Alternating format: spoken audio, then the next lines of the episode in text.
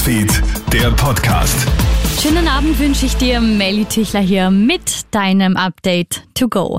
Gute Nerven, liebe Flugpassagiere. Die Pilotinnen und Piloten der Lufthansa streiken heute den ganzen Tag.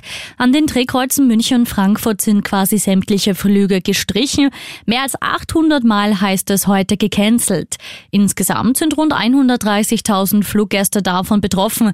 Luftfahrtjournalist Gerhard Eigner. Der Lufthansa-Personalvorstand hat kein Verständnis für diese Streikmaßnahmen gezeigt, hat die Gewerkschaft zur Rückkehr an den Verhandlungstisch aufgefordert. Wie verhärtet die Fronten jetzt tatsächlich sind, das wird sich zeigen, ob man dann zumindest nach diesem eintägigen Streik auch wieder in gedeihliche Verhandlungen zurückkehren kann. Deadline fürs Rennen um die Hofburg. Bis heute um 17 Uhr müssen die Kandidaten mindestens 6000 Unterstützungserklärungen bei der Bundeswahlbehörde eingereicht haben.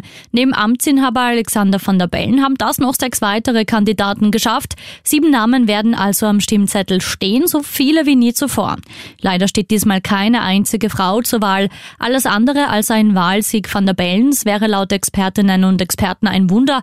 Ausruhen darf sich der amtierende Präsident aber in den nächsten Wochen nicht, sagt Politikberater Thomas Hofer. Für ihn ist die Herausforderung die, dass er sich einerseits eigentlich ein bisschen, klingt komisch, aber es ist so, aus dem Wahlkampf raushält. Er wird auch nicht in TV-Duelle gehen mit den anderen, aber er muss trotzdem mobilisieren und das ist für ihn jetzt die große Herausforderung. Herausforderung. Und Harry Potter-Fans dürfen sich freuen. Am 16. Dezember kommt die Wanderausstellung Harry Potter nach Wien.